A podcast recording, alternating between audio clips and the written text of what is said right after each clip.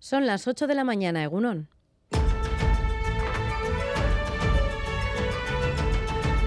Crónica de Euskadi con Irache Martínez.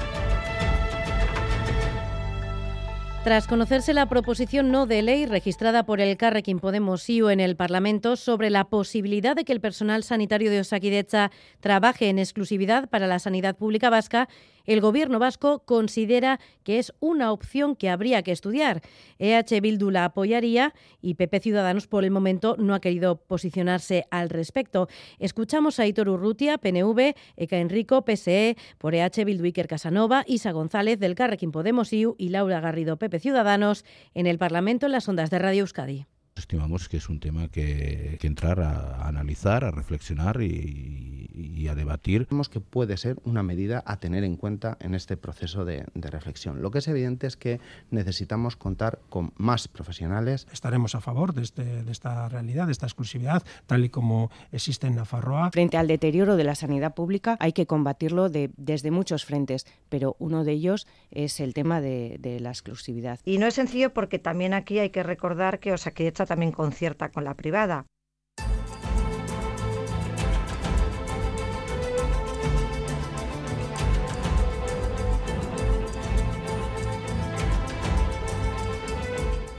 Además del debate de la exclusividad para el personal médico de Osakidecha, este fin de semana la actualidad también pasa por la manifestación que el colectivo Lehena Arreta Arnas Berritzen celebró ayer en el barrio bilbaíno de Ocharcoaga en defensa de la atención primaria. Piden más personal y autonomía porque dicen la mayoría de las y los trabajadores están quemados por la sobrecarga de trabajo. Además, no descartan ir a la huelga. Ángela Fuentes, portavoz. Vamos a seguir manteniendo la interlocución con Osakidecha, pero las acciones y los planteamientos que queremos hacer no van a ir supeditadas a esas reuniones. Además, estamos en un fin de semana de arranque de actos de precampaña de cara a las próximas elecciones municipales y forales. Enseguida vamos con estos y otros asuntos, pero antes vamos, como siempre, con un adelanto, con un avance de la actualidad deportiva. John Zubieta, Egunon. Hola, Egunon. La Real Sociedad se adueñó del derby del Real Arena y se impuso por 3 a 1 al Athletic. Sorlot, Cubo y Oyarzabal de penalti marcaron los tantos locales. Sancet, el rojo y blanco, en un encuentro con polémica por la expulsión de Geray y la señalización de una pena máxima en la misma jugada. Por su parte, Osasuna se impuso a Mallorca en el Sadar gracias a un tanto de Oroz. La victoria coloca en la séptima posición a los rojillos. En la Liga Femenina, el Athletic se mide al mediodía a la Lama y la Real Sociedad al Valencia, en ambos casos a domicilio. Ayer el Alavés Gloriosas cayó por 1 a 0 ante Levante Las Planas. En cuanto a la segunda división, el Eibar recibe a las 2 al Málaga con la intención de recuperar el liderato ahora en posesión de Las Palmas. En pelota, Lasso e ganaron por 22-16 a Jaca y Aranguren en el Labrit y Urrutico Echea y el Visu se impusieron a Peña y Mariz Currena por 22-17 en Buñuel. Esta tarde, el frontón Vizcaya acoge el duelo Altuna-Tolosa ante el Ordi y Zabaleta. En baloncesto, el Bilbao Basket mostró su peor cara ante el Girona para caer por 84-59. La Copa sí es un imposible. Esta tarde, el Vasconia recibe al Juventud. Pues más deportes a partir de las ocho y media aquí en Radio Euskadi. Y atención porque hoy sí, hoy llega el frío y la lluvia. Tenemos ahora 11 grados en Bayona, 9 grados en Bilbao y Donostia y 6 grados en Vitoria, Gasteiz e Iruña. Vamos a ver cuál va a ser el pronóstico del tiempo para las próximas horas. Euskalmet, Mayaleniza, Egunon. Egunon, hoy ha llegado el cambio de tiempo. Un frente frío que ha llegado de madrugada dejará precipitaciones durante la mañana, sobre todo en la vertiente cantábrica.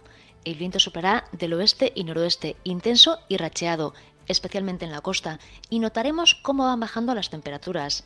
Las máximas se han dado de madrugada, las mínimas se registrarán a últimas horas y la cota de nieve puede bajar hasta rondar los 900.000 metros en las horas centrales. Luego, a medida que avance la tarde, las lluvias irán remitiendo y la nubosidad no será tan compacta, pero durante buena parte del día el ambiente será lluvioso y refrescará. Y en carreteras, malas noticias. Ha habido un atropello mortal en Asparrena. Un hombre ha sido arrollado la A1 por un camión cuyo conductor mostraba síntomas de embriaguez. Nerea Picabeagunon. Egunon, el grave accidente mortal se ha producido esta madrugada poco antes de la una en la A1 en el municipio de Esparrena cuando supuestamente un peatón que caminaba por el arcén ha sido atropellado por un camión que se ha dado a la fuga. Tras establecer un dispositivo de búsqueda, agentes de la Archanza han localizado a unos 30 kilómetros del lugar un camión circulando en sentido Gasteiz con varios desperfectos en la parte delantera. El conductor de 54 años ha sido sometido a pruebas de alcoholemia, siendo la tasa en sangre muy superior a la permitida, por lo que ha sido detenido como presunto autor de un homicidio imprudente y por omisión del deber de socorro. Y en las últimas horas se ha registrado un accidente, una colisión entre un turismo y una moto en la Vizcaya 637 en la rotonda de Artaza, sentido Sopela. Los vehículos obstaculizan en estos momentos uno de los carriles. La grúa está ya en el lugar para retirar los vehículos accidentados. Mucha precaución, por tanto, en carreteras. En el control técnico, Joseba Urruela, Jesús Malo y Asier Aparicio. Son las 8 y 5 minutos de la mañana. Comenzamos. Crónica de Euskadi con Irache Martínez. Después de que el Carrequín Podemos IU registrara este viernes en el Parlamento Vasco una proposición no de ley con el fin de exigir la exclusividad al personal médico de Osakidecha, este sábado en el Parlamento en las ondas de Radio Euskadi el gobierno de PNV y PSE se mostraba abierto a debatir la exclusividad. EH Bildu votará a favor de la propuesta y por el momento PP Ciudadanos prefería no posicionarse. Eso sí, todos los grupos reconocen la necesidad de tomar medidas para hacer frente a la falta de personal en el Servicio Vasco de Salud, Lier. puente.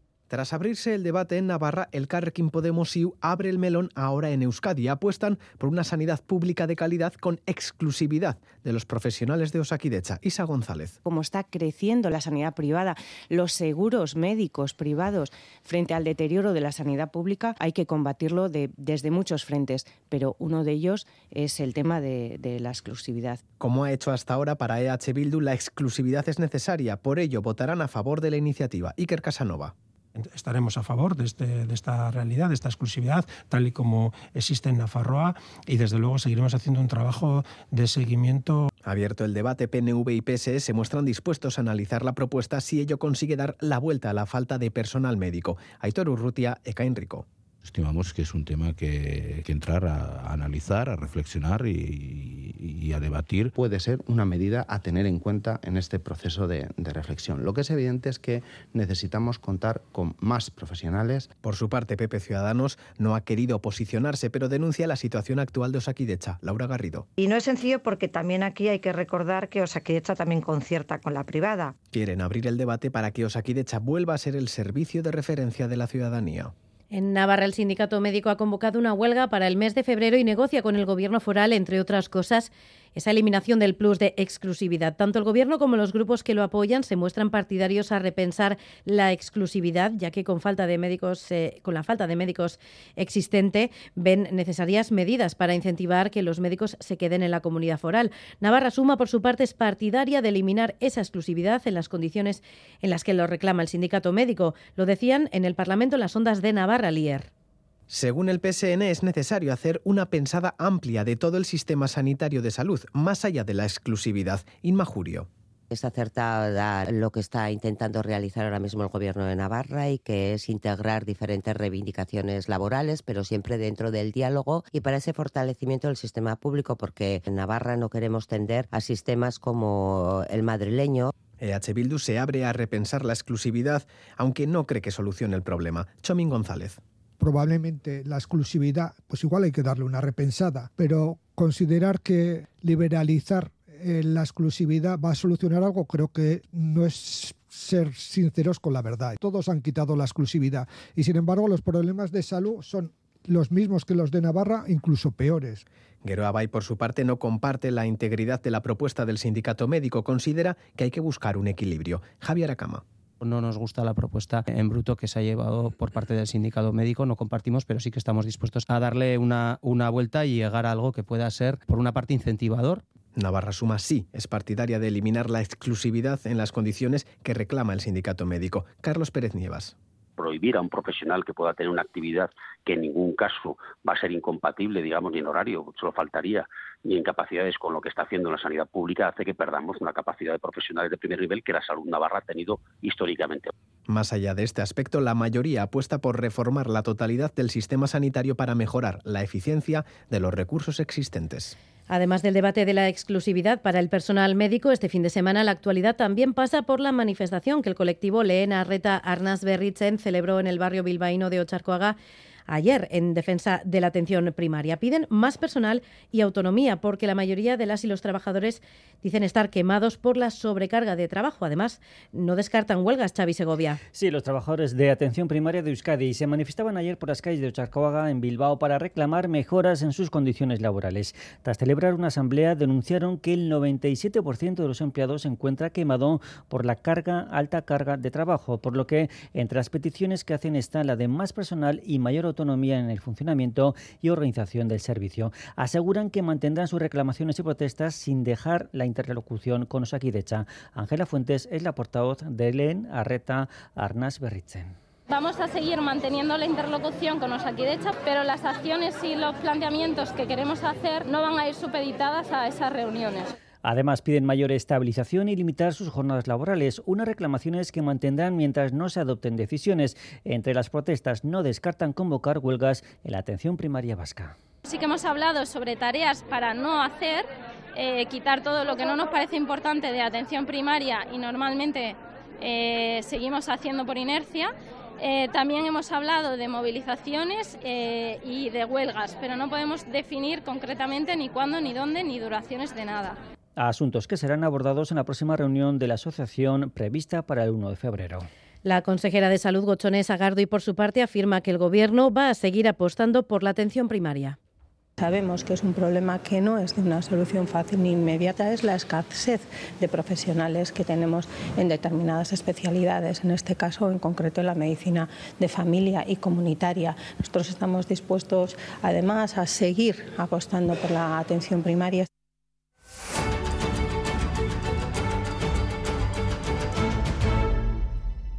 La semana ha estado marcada por la sentencia firme del Tribunal Supremo sobre el caso de Miguel.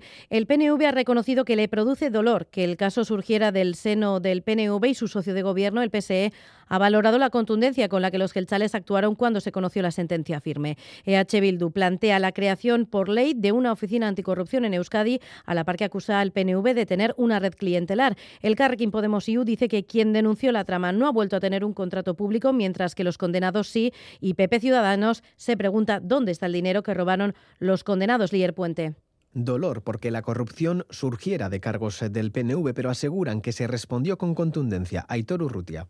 Nuestro partido eh, ha reaccionado de una manera ejemplarizante, con celeridad, con claridad. Nadie se aferró ni a sillones, ni se dejó aferrarse a nadie a sillones, ni se destruyeron pruebas. Su aliado, el PSE, ratifica la confianza en la justicia y que se le haya apartado cuando la sentencia ha sido firme. Eka Enrico. Ha sido muy importante que se tome esta decisión en el minuto cero en el que esta sentencia eh, se ha hecho pública. ¿Por qué? Pues porque, lo vuelvo a decir, los ciudadanos tienen que ver que las instituciones somos contundentes. El Carrequín Podemos IU va más allá y lamenta que el denunciante sí ha sido apartado desde el principio. Isa González. Al Partido Nacionalista Vasco le parece ético que la persona que denunció el caso de Miguel lleve 12 años sin ningún contrato público mientras los que están condenados han estado haciendo trabajos de representación en una sociedad pública, amiguismo y clientelismo. Por su parte, Laura Garrido, de PP Ciudadanos, pregunta por el dinero robado.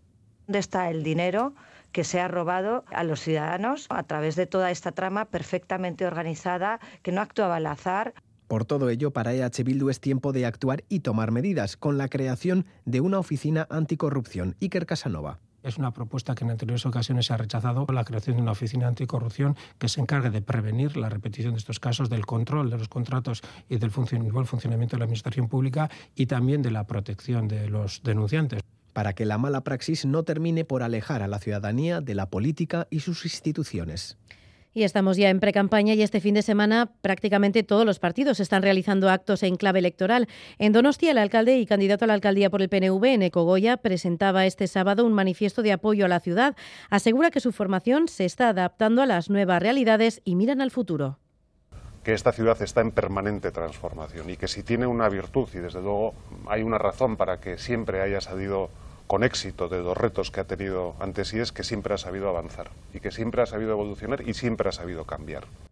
En Araba, la candidata de EH Bildu a diputada general, Eva López de Arroyabel, lamentaba en una asamblea celebrada en Murguía que el territorio a la vez lleve años parados con un gobierno basado en la inercia y que necesita nuevos proyectos. En este sentido, asegura que EH Bildu cuenta con capacidad y lo demuestra en los pueblos que gobierna. Este modelo de gobierno y de gestión está absolutamente agotado y no tiene cabida en este territorio. Estas prácticas no tienen cabida en nuestro territorio. Ese es nuestro compromiso y estamos trabajando en ello. Tenemos capacidad para ello, lo demostramos hoy aquí con las personas, con, las, bueno, con, cargos públicos de Euskal Herria Bildu y por eso este camino lo queremos hacer con todos y con todas. Mientras tanto, en la presentación del candidato a la alcaldía de Sestao por el PSE, Carlos García de Andoin, el secretario general de los socialistas vascos, en Ecuandueza, reivindicaba al PSE como la izquierda real frente a la construcción nacional y, sin mencionarlos, lanzaba un dardo a EH Bildu. El Partido Socialista de Euskadi es eh, la izquierda real en este país, la única alternativa de izquierda real. Mientras algunos están enredados en la construcción nacional, en los problemas con sus presos, nosotros día a día estamos trabajando intensamente para hacer posible una movilidad mucho más sostenible. La presidenta de Navarra, María Chivite, realizaba ayer su primera rueda de prensa de cara a las elecciones forales. La candidata del PSN sacaba pecho de los logros de estos cuatro años de legislatura, asegurando que avalan el trabajo de los socialistas, aunque admite que espera y necesita más votos para no depender de ningún otro partido. Ante la posibilidad de un posible pacto con los regionalistas, Chivite le ha dicho a Esparza que deje de soñar porque apuestan por el progreso de la izquierda desde una centralidad política.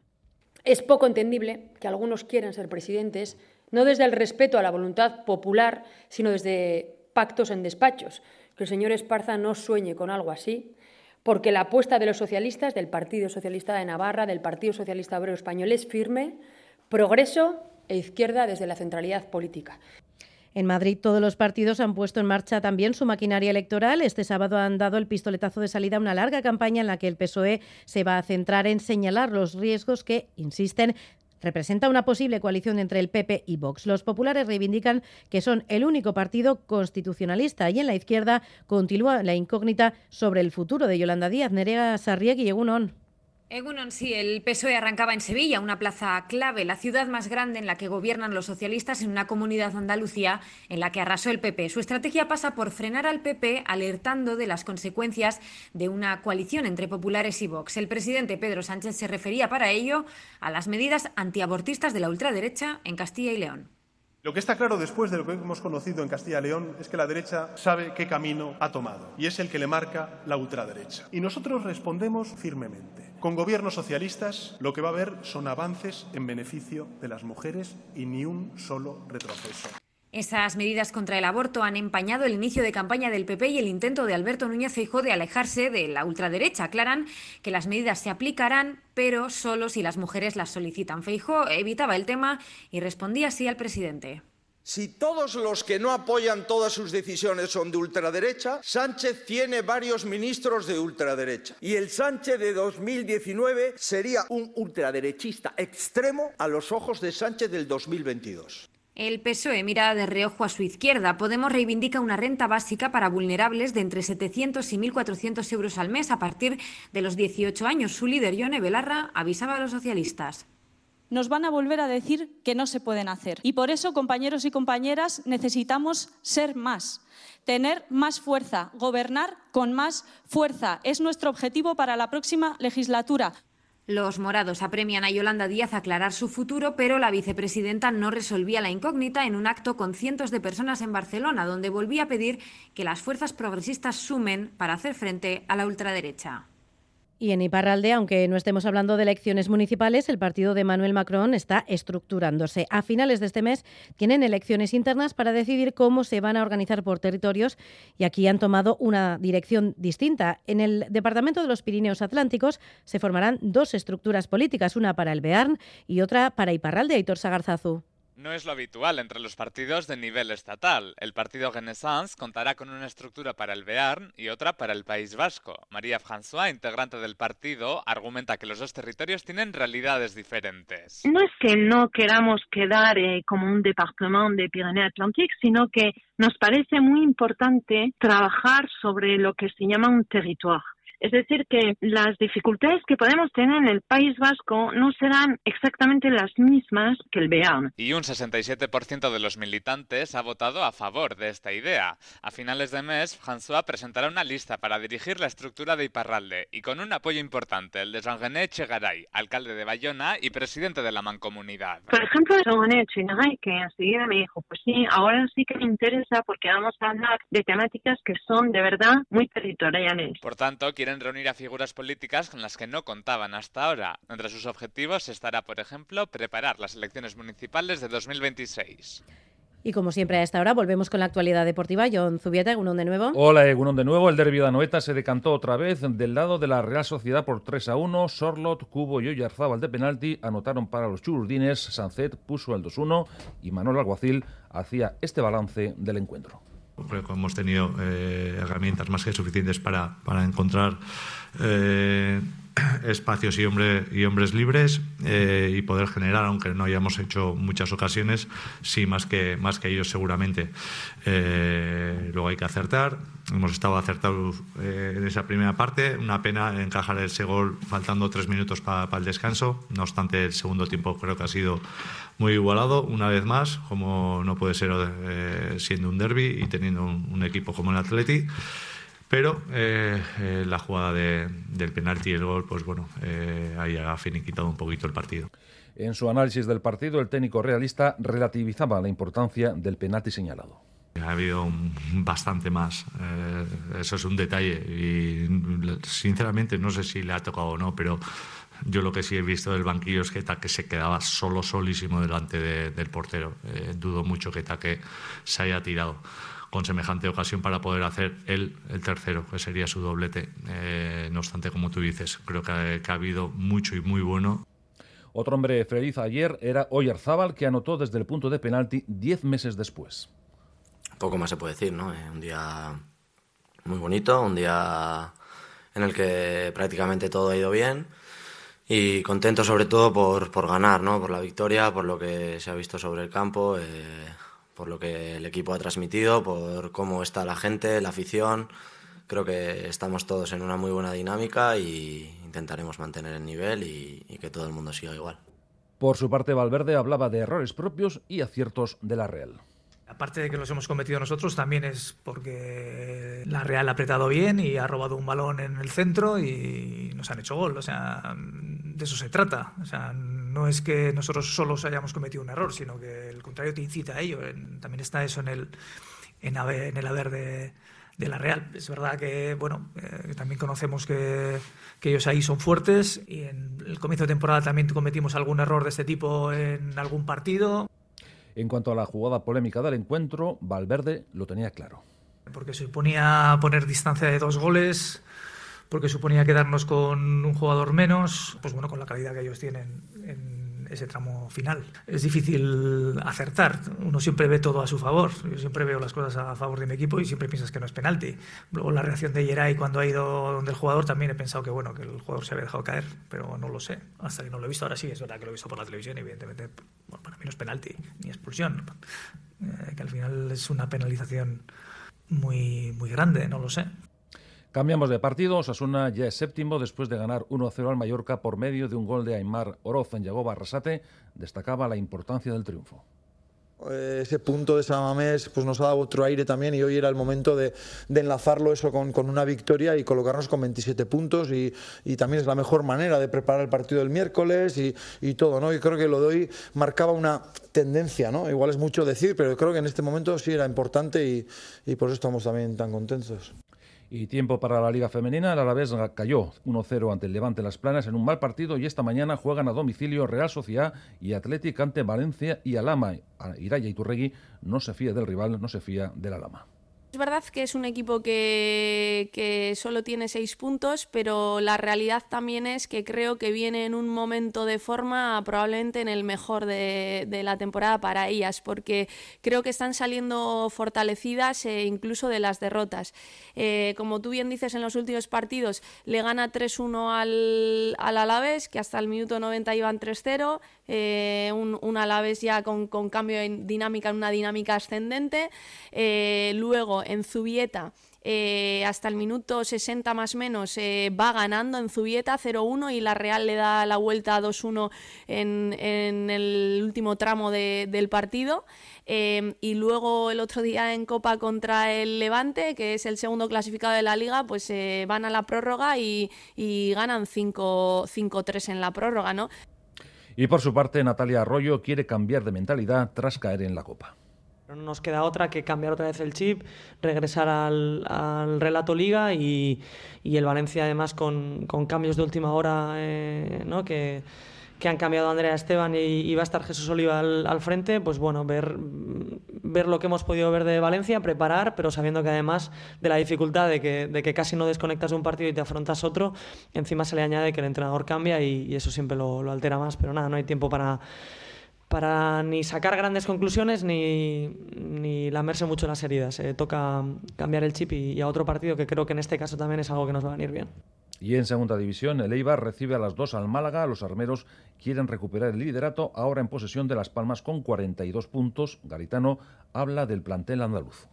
Bueno, creo que en plantillas no es tanta para nada, ¿no? Creo que el Málaga era uno de los favoritos a principio de liga, estaba entre el grupo que todo el mundo decía que estaba para subir y, tenemos máximo respeto, ¿no? Tiene un entrenador también con muchísima experiencia, ves que es un buen equipo, han encontrado la manera de jugar, ya están repitiendo once, se han encontrado como un once titular que les está dando buen juego y que les está dando rendimiento y ya es un equipo que yo creo que la segunda vuelta va a sacar muchísimos puntos o creo que va a sacar muchos más puntos que la primera vuelta. ¿no?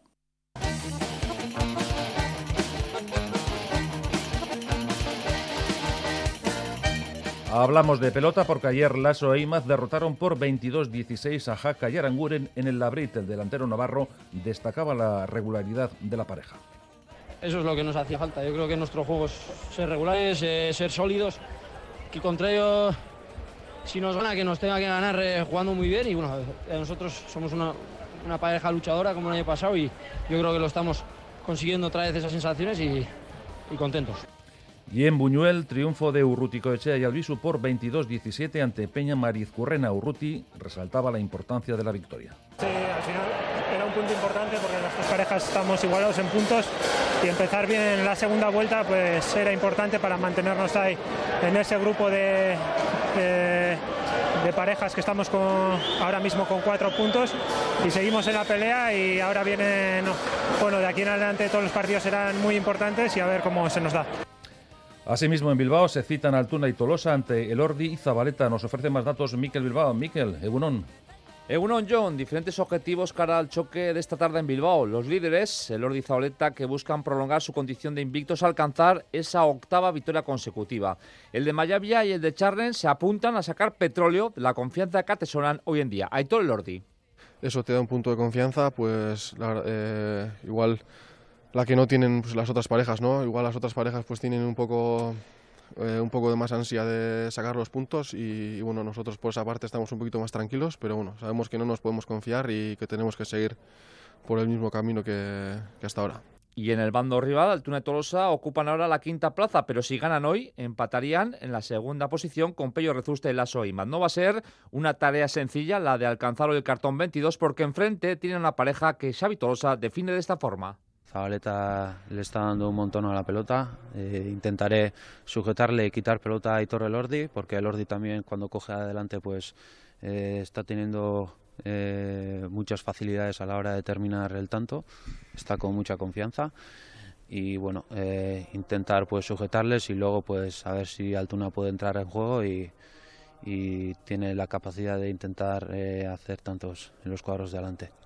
En el encuentro de la primera vuelta faltó Altuna, con lo que no tenemos una referencia como en el resto de partidos. El Festival de Bilbao comienza a las 5 y lo hace con un choque del torneo de promoción. Víctor y Gascue juegan ante los líderes antes Salaverría y hoy el Echevarría. Víctor juega por Zabala.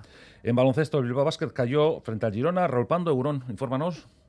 Egunon John, derrota contundente del Bilbao Basket en Fontallao ante el Girona 84-59 que deja casi sin opciones a los de eh, Ponsarnau para acudir a la fase final de la Copa de Badalona. Era un partido en donde se necesitaba la mejor versión para sumar y si era posible por una diferencia holgada por el averas eh, general y el conjunto bilbaíno sucumbió frente al conjunto de Aito García Renese. Superado en todos los apartados, superado también de principio a fin, pero sobre todo en el juego interior en donde eh, basó la clara victoria al conjunto catalán que tuvo a Margasol con 19 puntos y a Praxi el croata con 18 como principales baluartes. En el Bilbao Basket destacó Sulimanovic con 19 puntos y 6 rebotes. Jaume Ponsarnau al final del partido reconocía el mal encuentro de sus jugadores. Nosotros no hemos encontrado delante de esta propuesta ni inspiración, ni baloncesto, ni y con el tiempo, a medida que ha pasado el partido, ni mentalidad. Tan solo para terminar un apunte porque hoy se disputa en las balsas en Ortuella el campeonato de Euskadi de Crosas. Nada más, hasta aquí el tiempo del deporte. Volvemos a las dos y media en nuestro Quirón al día.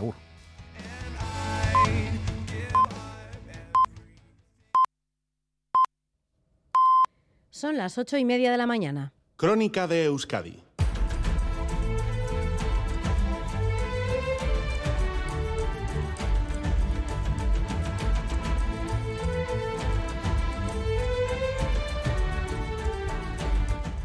Tenemos ahora 11 grados en Bayona, 9 en Bilbao y Donostia, 6 grados en Gasteiz e Iruña. Y atención porque hoy sí, hoy se espera que llegue el frío y la lluvia. Vamos a, consultar el pronóstico del tiempo para las próximas horas. Euskalmet, Maya Leniza, Egunon.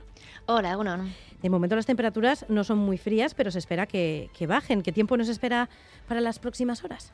Bueno, pues hoy ha llegado ya el cambio de tiempo. Un frente frío que ha llegado de madrugada dejará precipitaciones durante la mañana, sobre todo en la vertiente cantábrica. El viento superará del oeste, noroeste, intenso y racheado, especialmente en la costa. Y notaremos cómo van bajando las temperaturas. Ahora todavía son templadas, las máximas se han dado de madrugada, pero van a seguir bajando. Las mínimas hoy se darán a últimas horas y la cota de nieve en las horas centrales puede bajar hasta los 900, 1000 metros. Luego por la tarde sí que la lluvia irá remitiendo, la nubosidad no será tan compacta, pero hoy, sobre todo por la mañana, sí que esperamos un ambiente lluvioso y va a ir refrescando también. Así que vamos a ver la nieve hoy o todavía no. No se espera hoy todavía en cotas altas. Hoy no, hoy todavía en, las zonas altas de montaña sí que puede nevar un poco. Pero respecto a la nieve, si quieres vamos día a día porque mañana lunes tenemos que hablar sobre todo de lluvia. Va a llover mucho, abundantemente, especialmente en la vertiente cantábrica. Es posible que en algunos puntos cerca de la costa en el oeste no pare de llover. Va a llover mucho. Y luego ya el martes sí que esperamos un tiempo más invernal. Va a seguir lloviendo con vientos intensos del oeste-noroeste. La cota de nieve ya va a ir bajando. Puede llegar hasta los 700-900 por la tarde. Y luego ya para el miércoles sí que pueden poner un poquito más el tiempo, entrará el viento del norte, traerá una masa de aire más fría y la cota de nieve el miércoles puede bajar más aún, de modo que día a día iremos viendo, pero sí que está, sí es posible que esta semana es muy posible que veamos nevar. Bueno, vamos a prepararnos para, para, lo que nos viene, a abrigarnos y a preparar también, por si acaso, eh, la ropa de nieve. No vaya a ser que nos pille. es que ricas con Mayalen. Gerarte. En carreteras hasta ahora no tenemos incidencias, según el Departamento de Seguridad. Enseguida entrevistamos aquí a Garbiñe Biurro, la presidenta de la Sala de lo Social del Tribunal de Justicia del País Vasco.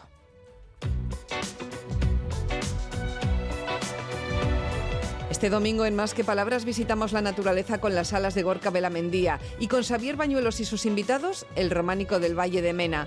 De Froilán hablará José Antonio Pérez y Jesús Sánchez Echaniz y Martina Novalski, una mujer que asegura haber vuelto aquí tras ser desahuciada por la medicina, serán nuestros invitados de las 10. La Semana de Brasil y el exterior en Gorostizaco Erri Quirol Cluba. El abogado Kenari Orbe habla de la jubilación y Alicia San Juan pincha versiones estupendas, como la de Jeff Beck.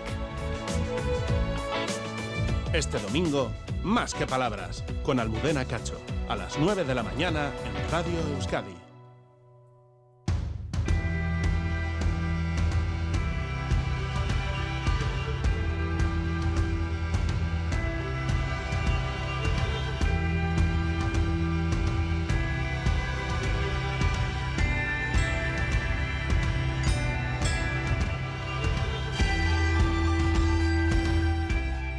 Esta última semana hemos tenido muchas noticias del ámbito jurídico o judicial que han protagonizado los informativos. Por ello, hoy nuestra invitada es la presidenta de la Sala de lo Social del Tribunal Superior de Justicia del País Vasco, Garbiñe Biurrun. Egunon.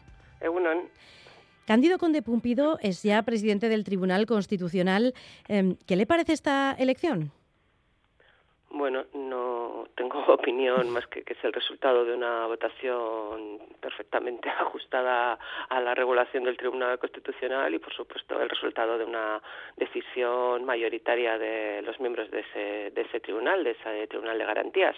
Y, por lo tanto, pues dentro de la normalidad, absolutamente. Lo que ya me parece menos normal y menos conveniente es esa imagen absolutamente ya clara de una división en dos del tribunal, reuniones de los que se autodenominan o asumen la denominación que desde fuera se hace de progresistas y lo mismo las eh, personas que forman parte del grupo autodenominado o catalogado de conservadores, esas reuniones ya por separado, esa especie ya de, de consolidación de la existencia de grupos dentro de un órgano pues que es perfectamente colegiado y que no tiene por qué funcionar así. No me parece en ese sentido alentador en modo alguno mm, porque el bloqueo eh, que ha habido para renovar la presidencia de este tribunal, eh, los posicionamientos políticos, eh, todo esto está enturbiando más, digamos, la imagen que pueda tener la ciudadanía respecto a la imparcialidad de los órganos judiciales o de los propios jueces y juezas.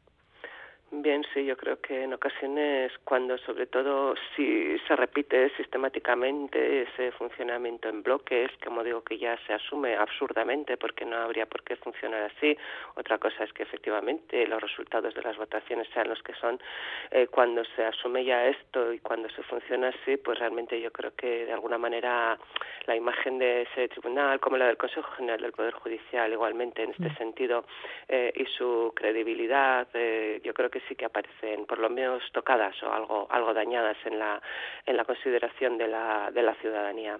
¿Y cómo se recupera ese ese prestigio?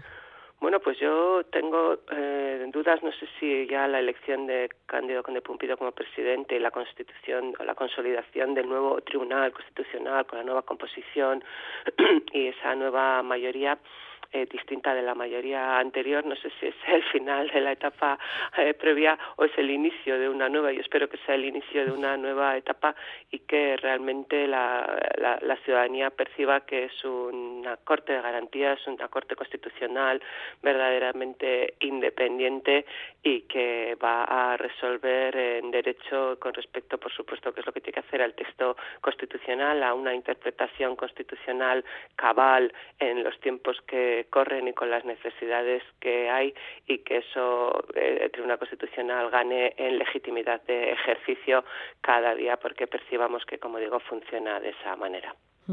Y en cuanto al funcionamiento eh, habitual de, este tribunal, eh, que tenga ya presidente, ¿va a suponer que haya ya procesos que se vayan acelerando o no tiene nada que ver con la elección de un presidente? Bueno, eh, otra cosa es que impulso distinto o más, eh, en fin, más intenso o más acelerado quiera darle el nuevo presidente, pero realmente el presidente del Tribunal Constitucional lo ha tenido, lo ha tenido siempre, presidente o presidenta. Eh, yo lo que no sé exactamente es lo que ha ocurrido ahí dentro para que, por ejemplo, la, la, el recurso de, inconstitucionalidad contra la reforma de, de, la interrupción voluntaria del embarazo, contra la reforma del aborto, esté pendiente hay eh, prácticamente 12 años. bueno, pues yo no sé efectivamente a qué se a qué se debe porque nadie ha querido sacar. Por ejemplo pongo ese tema porque es el más llamativo. Mm. no lo ha querido sacar del cajón y no lo ha querido resolver. Probablemente era una patata caliente para todo para todo el mundo en el Tribunal Constitucional y en este momento supongo que es más sencillo darle solución dada la nueva mayoría. Pero en todo caso efectivamente hay una necesidad de, impulso de resolución de los temas eh, de los temas de inconstitucionalidad eh, más eh, rápido más cercano al tiempo en el que se aprueban las leyes, lo que no es de, recibo no es admisible que haya normas que efectivamente estén pendientes de resolución durante 10 12 años eh, para que se decida o se determine si son acordes a la Constitución o no. Esto realmente es, es verdad, absurdo absolutamente. Claro, ¿y qué, eh, se puede hacer para que eso no ocurra? Porque eh, estar 12 años en un cajón, en un tribunal, bueno, cuanto menos es alarmante, preocupante y, bueno, es algo que entiendo que no debería ocurrir. Yo entiendo que esto debería funcionar como funcionan otros órganos eh, constitucionales y también no es Poder Judicial, el Tribunal Constitucional, ya lo aclaro, pero sí como funcionan otros órganos judiciales. En ningún tribunal, por alto que sea, en el Estado se le ocurre a nadie dejar un asunto, por complicado que sea, en durmiendo el sueño de los justos en un cajón, ni uno, ni dos, ni tres, ni resolver al buen tuntún o salvando, al buen tuntún me refiero saltándose el orden, en fin, hay algunos asuntos que son más urgentes que e incluso están así, no digo en el Tribunal Constitucional, en otros tribunales así catalogados como asuntos urgentes frente a otros que tienen una tramitación ordinaria, algunos que son preferentes sobre otros por que el legislador así lo ha querido, pero por lo demás, salvando eso, nadie puede decidir que no va a resolver un asunto porque sea muy complicado, porque no convenga en ese momento políticamente o por las razones X que sean que yo ya he dicho que desconozco. Por lo tanto, lo que es razonable es que la nueva presidencia pues eh, pues acometa desde luego la resolución de los asuntos pendientes al menos por su orden, al menos por su orden y en su caso ya digo si hay algunas cuestiones más urgentes pues que las aceleren, pero en todo caso no no poder eh, dejarlo al albur de las circunstancias políticas. Mm, porque la ciudadanía a veces eh, le da la sensación de que algunos temas bueno no, no siguen ese orden, sino que les adelantan por la derecha y se tratan antes en los tribunales. Eh, bueno, en algunos en algunas ocasiones está claro que es mm. así. Hay ocasiones en las que esto, como digo, la ley, la propia ley determina cuáles son los temas urgentes y los temas preferentes sobre otros, eh, pero en el resto, bueno, pues los tribunales ordinarios desde luego seguimos un orden bueno, riguroso de, resolución y mm. estamos sometidos a controles e inspecciones, etcétera. Por lo tanto, esto se puede asegurar que, es así. Otra mm. cosa es que haya, pues, eh, importantes retrasos, pero no retrasos selectivos digamos, sino retrasos eh, masivos. Desde este jueves, eh, el delito de sedición ya ha desaparecido del Código Penal después de que entrara en vigor la reforma que lo convierte en uno de los en uno de desórdenes públicos agravados y que reduce asimismo algunas penas del delito de malversación. Esto ha obligado al Tribunal Supremo a revisar las sentencias del procés. El juez de Arena ya ha aplicado la derogación de la sedición a Puigdemont, pero mantiene su procesamiento por malversación y desobediencia. Eh, Yarena además ya ha dicho que la derogación plantea un contexto cercano a la despenalización de los hechos. Eh, ¿Está de acuerdo con Yarena? Bueno, yo creo que hay hechos que evidentemente se han, se han despenalizado o por lo menos se han catalogado de otra manera. Esto es una, una evidencia, ¿no? Eh, si hay unos hechos que se han cometido que antes eran considerados delictivos, porque lo eran, eh, según el Código Penal anterior. Por cierto, matiz, un Código Penal que por mucho que yo leo no era decimonónico, arrancaría de allí, pero es un Código Penal, el llamado Código Penal de la Democracia, que se aprobó en el año 1995, cuando era ministro de justicia el señor Belloc. Eh, por lo tanto, bueno, pues eh, yo creo que estaba bastante reflexionado que ese delito, eh, por lo menos en 1995, se entendía que tenía que estar en el Código Penal, reflexionado por la mayoría parlamentaria y entonces había gobierno del Partido Socialista, mayoría parlamentaria, digamos, progresista. pero bueno, en cualquier caso está claro que hay hechos que hasta hasta esta semana eran delictivos y que ahora que ahora no lo son. Otra cosa es que yo no esté de acuerdo que el juez de Arena en una resolución judicial haga manifestaciones de alguna manera de cierto eh, reproche al legislador y eh, manifieste cuál puede ser su opinión sobre la actuación del legislador al modificar el Código Penal. Pero ciertamente hay hechos que ahora se catalogan, se, se tipifican de una manera distinta y es probable que haya incluso algunos hechos que no aparezcan ya tipificados. Pero esto es legítimo, es el legislador el que determina el Código Penal, una ley orgánica que es el Código Penal, y el que decide su, su reforma. Los códigos penales también se van adaptando a las, a las realidades, a las nuevas circunstancias sociales, a las consideraciones. Eh, hay determinados hechos que antes eran delictivos y hoy no lo son, y sin embargo otros que antes en absoluto eran delictivos, hoy lo son. Pensemos, por ejemplo, en los delitos de carácter medioambientales, ¿no? Pues eh, antes no era una preocupación y hoy en día, desde hacía unos cuantos años, esa es una preocupación y se considera que es un bien jurídico protegido importante el, medio ambiente, por ejemplo, y que sus ataques deben estar en el Código Penal. Por lo tanto, esto, insisto, decisión del legislador, legítima, mayoritaria y a, seguir adelante. En todo caso, Puigdemont eh, va a recurrir la decisión del Tribunal Supremo de, Supremo de mantenerle procesado por malversación. Eh, eh, no sé si le estoy pidiendo que, que, mire demasiado futuro o que, o que ponga en práctica sus dotes adivinatorias, pero ¿cómo cree que puede acabar esto? Pues sí, como serían realmente dotes adivinatorias, no me parece que este sea el espacio ni el momento para, para, para hacerlo, ¿no? Para ponerlas en práctica. Mm. Eh, yo no sé cómo va a acabar realmente. Yo creo que es un tema jurídicamente muy, muy complicado. Ya lo resolverá el Tribunal Supremo a no, a no demasiado tardar, evidentemente.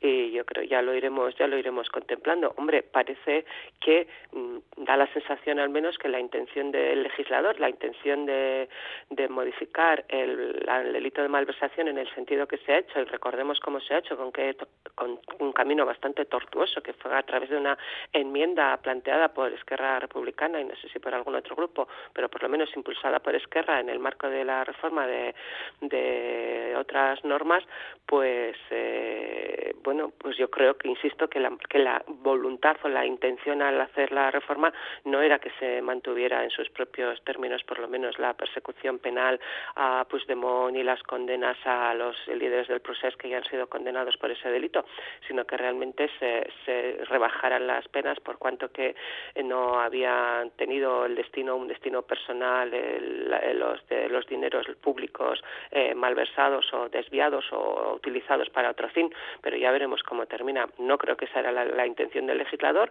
es la interpretación que hace el juez de Arena y ya veremos cuál es la interpretación de todo el Tribunal Supremo al respecto. Creo que se puede esperar tranquilamente sin que nos agobie esto la vida. habrá que esperar, habrá que esperar, por tanto. ya sabe que nosotros siempre nos, nos gusta adelantarnos a los acontecimientos. pero a veces nos adelantamos, decimos cosas que luego no ocurren no se cumplen. tampoco tiene mucho, en mi opinión, ¿eh?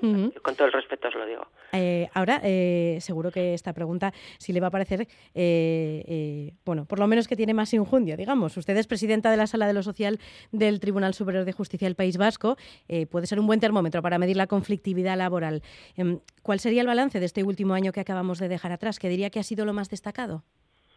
Bueno, pues yo destacaría que ha sido un poco el año de la vuelta a la normalidad, entendiendo por normalidad el contenido el contenido de la litigiosidad anterior a la, a la epidemia COVID. ¿no? Eh, durante el año 2020 y también durante el año 2021, una gran parte de los asuntos que nos ocupaban, de los asuntos que tenían además mayor relevancia pública, mayor proyección en los medios de comunicación, eran asuntos litigiosos que tenían que ver con, la, con el COVID y con las consecuencias sociales y laborales de la, de la COVID, eh, ERTES, ERES vinculados a COVID, medidas cautelares eh, de todo tipo. Bueno, y en el año 2022 digamos que las aguas han vuelto al cauce al cauce anterior, muy poco asunto COVID ya y una litigiosidad digamos que normal. Eh, desde luego yo no he apreciado, no hemos apreciado en los datos de la sala cuantitativos ni cualitativos que haya habido un incremento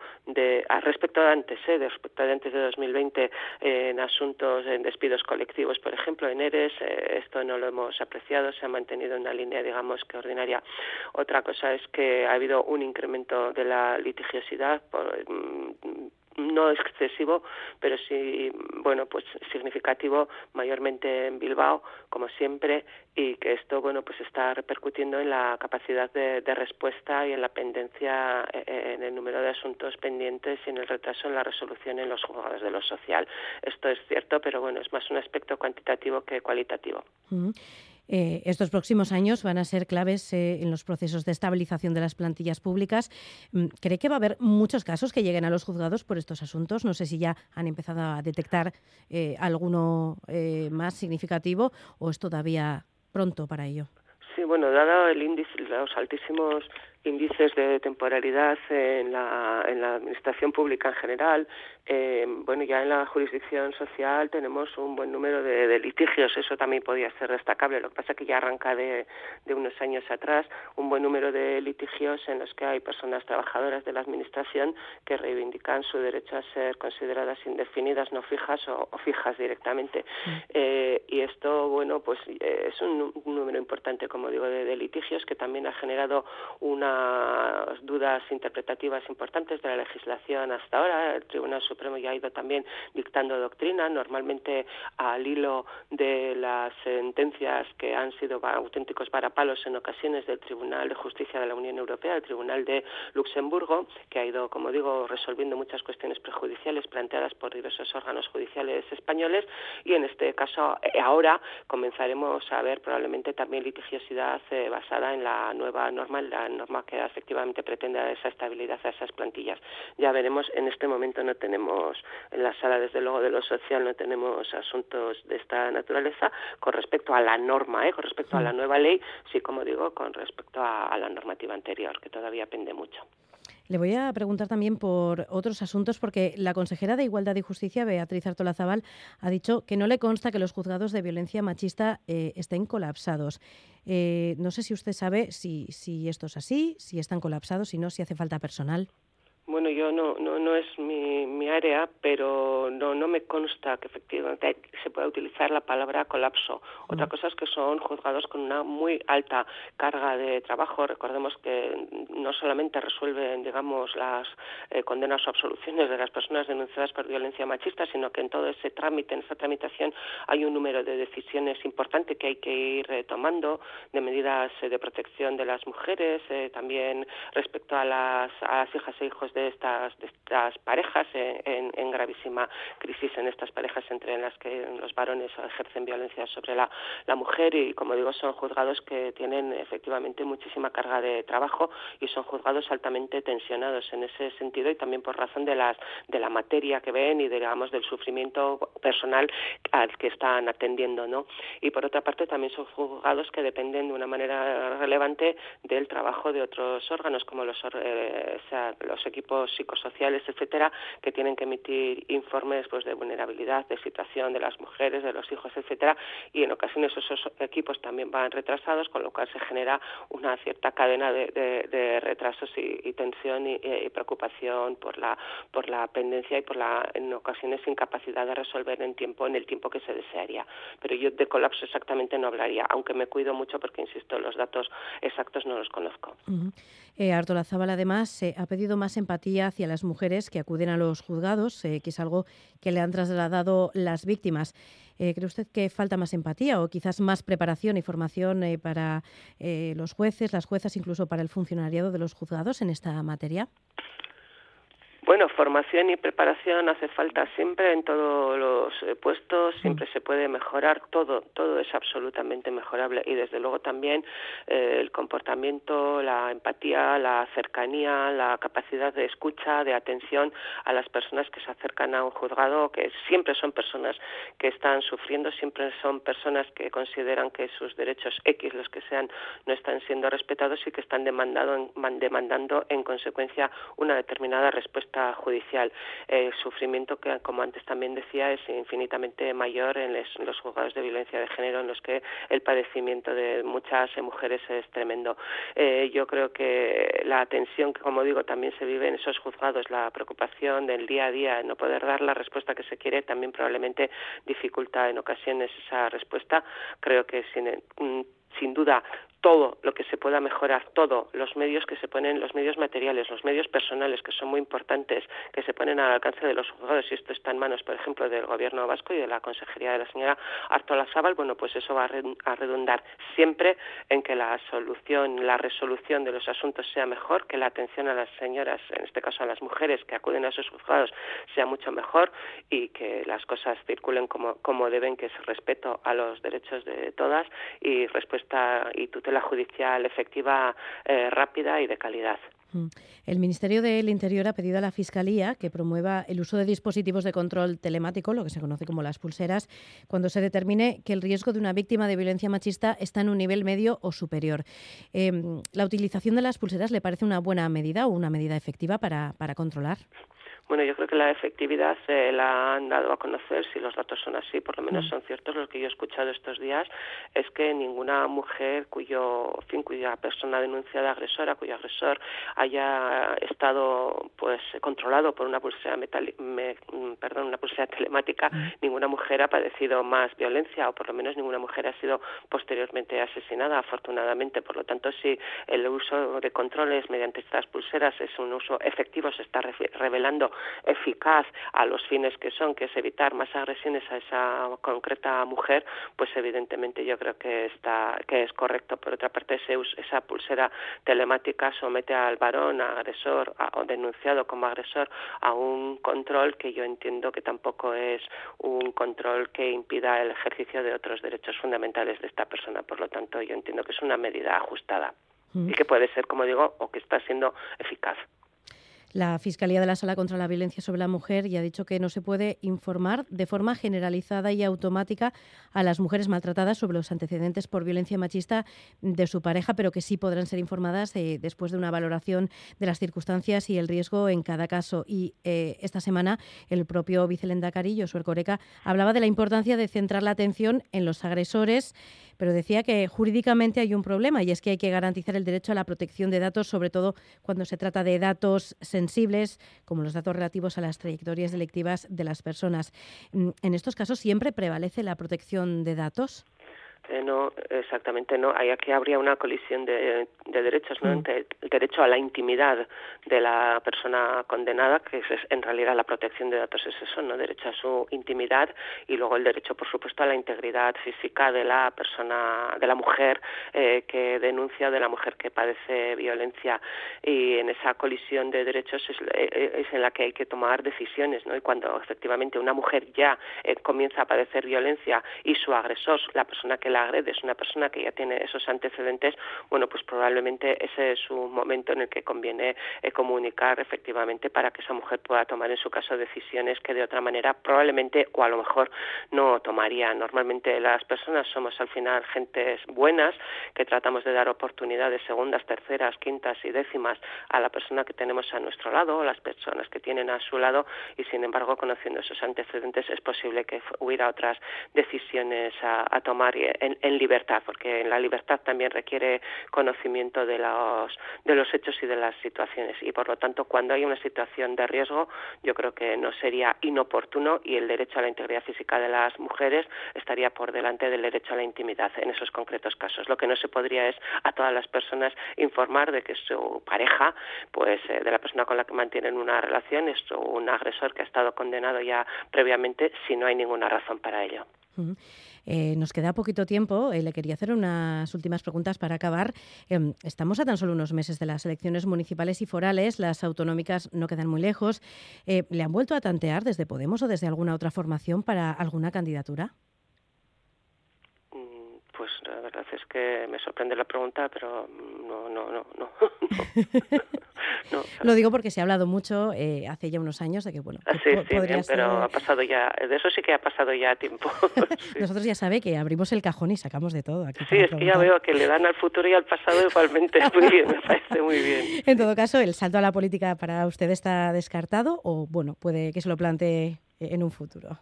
Bueno, no, no, yo creo que en esta vida no se puede descartar absolutamente nada. En estos momentos estoy centradísima en mi trabajo y no tengo ninguna intención de dejarlo ni por ni por la política ni por ninguna otra actividad, salvo que tuviese una necesidad personal, de, personal me refiero íntima y familiar, etcétera, premiante. Por lo tanto, la respuesta es es no. Yo no sé dentro de unos años lo que pueda ocurrir, no tengo ni idea. Puede que dentro de unos años volvamos a sacar la pregunta del caso del cajón, así que no se sorprenda. Igual ya no tienen ocasión de preguntarme, no lo sé. Garbiñe Biurrun, eh, presidenta de la Sala de lo Social del Tribunal Superior de Justicia del País Vasco, eskerrik asko gurekin egoteagatik, mila esker.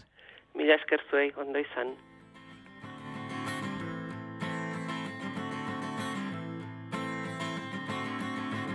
Medication or delusion Medication or the local